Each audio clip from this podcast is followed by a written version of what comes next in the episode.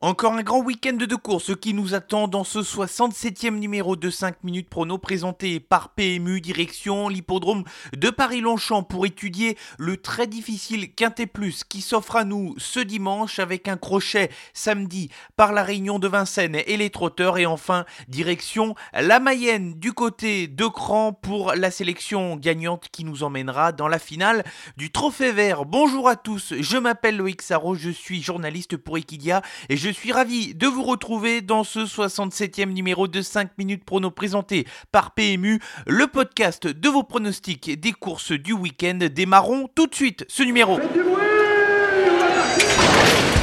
Il s'entre maintenant dans la dernière ligne Faites vos jeux. Et ça va se jouer sur un sprint final. PMU vous présente 5 minutes prono, le podcast de vos paris hippiques.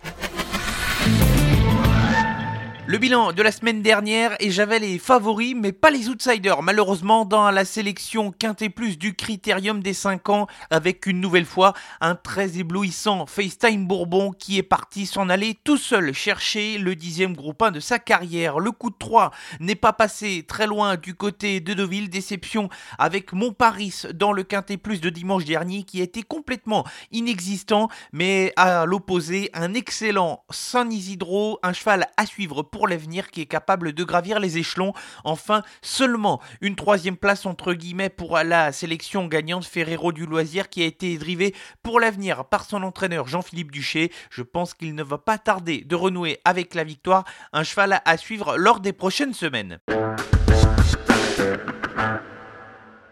Allez, c'est parti pour ce 67e numéro de 5 minutes prono, l'étude du Quintet Plus de ce dimanche sur l'hippodrome de Paris-Longchamp, 1600 mètres à parcourir pour des jeunes 3 ans, une course de niveau handicap, une épreuve très difficile à déchiffrer avec des chevaux qui euh, se tiennent de près et dont certains n'ont pas forcément beaucoup d'expérience ici, une sélection timide avec deux incontournables et cinq associés. Les incontournables a commencé dans le haut du tableau par le numéro 1 Ice Catcher, ces deux dernières tentatives au niveau handicap sont bonnes, surtout la dernière où le cheval a été un temps malchanceux à mi-ligne droite au moment de trouver l'ouverture, malgré son poids très élevé. Dans cette épreuve, je le trouve compétitif pour terminer dans les 5 premiers.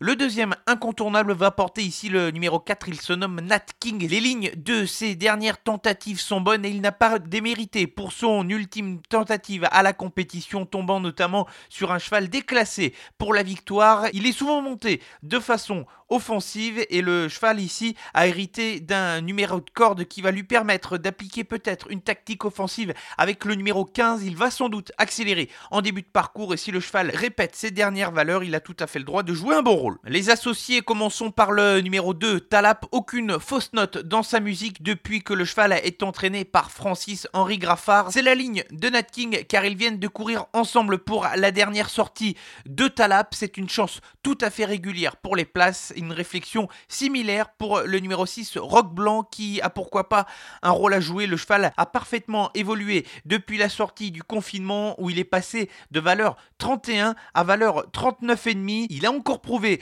pour sa dernière sortie qu'il était compétitif à ce niveau de compétition et ce malgré la pénalisation, surtout qu'il affrontait l'échevaudage pour sa dernière sortie. Rock Blanc à sa place à l'arrivée. Le 7, Peace Melody, va disputer sa première tentative au niveau handicap. Honnêtement, je ne sais pas trop quoi penser de ce numéro 7, Peace Melody, dans ce lot-là, par sécurité. Je vais le garder dans ma sélection, au risque de le voir surprendre entre guillemets et de jouer une euh, première ou deuxième place si ça venait à se passer de la meilleure manière. Attention donc à ce numéro 7, attention également à un visiteur, le numéro 10, Brulmail, un profil intéressant pour ce cheval entraîné par Philippe Sogorb c'est son premier handicap. À lui aussi, le cheval a un peu plus d'expérience que le numéro 7, Peace Melody. Il s'est terminé ses courses avec pas mal de tranchants, brûle mail, et j'imagine que son entraîneur fait les déplacements avec des ambitions.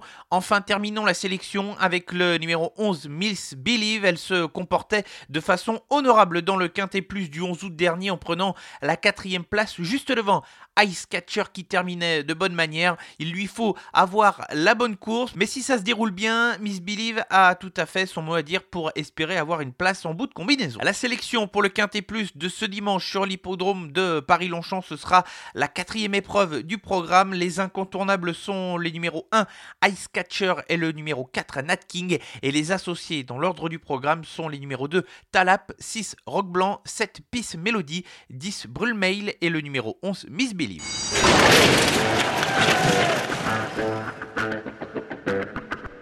Allez, retrouvons les trotteurs pour le coup de 3 avec la réunion de ce samedi sur l'hippodrome de Paris-Vincennes. Le point d'orgue de la journée sera bien évidemment la présence de Clean dans le prix d'été. Il n'est pas question de ce prix d'été dans le coup de 3. Clean sera le grandissime favori de cette course et on commence ce coup de 3 avec tout de même Jean-Michel Bazir qui présente dans le quintet le numéro 15 Diana Berry, le quintet de ce samedi qui se déroulera dans la troisième course et Diana Berry a été très impressionnante lors de sa dernière victoire où elle a déposé tous ses rivaux à la sortie du dernier tournant. Si elle répète cette valeur, elle ne sera pas loin du compte. Précisons que c'est Alexandre Abrivard qui est à son sulky ce samedi. Dans la septième course, le numéro 9, Edjo Dumont, est un cheval que je suis depuis le début de sa carrière. Il a retrouvé la plénitude de ses moyens après une longue interruption de carrière. Il évolue en retard de gain. Ses dernières tentatives sont bonnes. Il faudra pour son driver Eric Raffin gérer le numéro 9 derrière l'autostart, mais c'est une des principales chances de victoire dans cette course.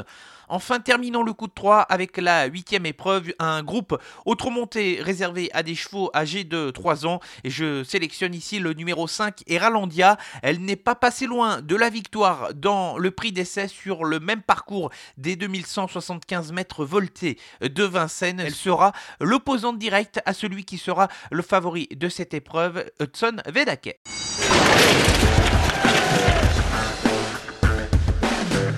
Il est bientôt l'heure de refermer ce podcast. Avant cela, sélection gagnante comme vous en avez l'habitude et direction à la Mayenne sur l'hippodrome de Cran ce dimanche avec la finale du Trophée Vert qui euh, se déroulera dans la troisième épreuve et c'est l'heure du Grand Test pour euh, le numéro 2, Espoir du Marny qui a gagné de façon très impressionnante l'étape sur l'hippodrome d'Aix-les-Bains. C'est une des premières fois de sa carrière qu'il court face à une telle opposition, mais son entraîneur et driver Kevin Tonnerrieux fait le déplacement en Mayenne depuis les Bouches du Rhône. Il traverse quasiment la moitié de la France ici. Ce n'est certainement pas pour faire du tourisme qu'il vient sur l'hippodrome de Cran. Espoir du Marny aura une très bonne chance de victoire dans la finale de ce trophée vert. Merci à tous d'avoir été à l'écoute de ce 67e numéro de 5 minutes prono présenté par PMU. Il est temps de se quitter, mais vous en avez l'habitude, l'actualité des courses sur l'ensemble de nos réseaux sociaux, Facebook, Twitter, Instagram. Bon week-end à tous. Jouer comporte des risques. Appelez le 09 74 75 13 13. Appel non surtaxé.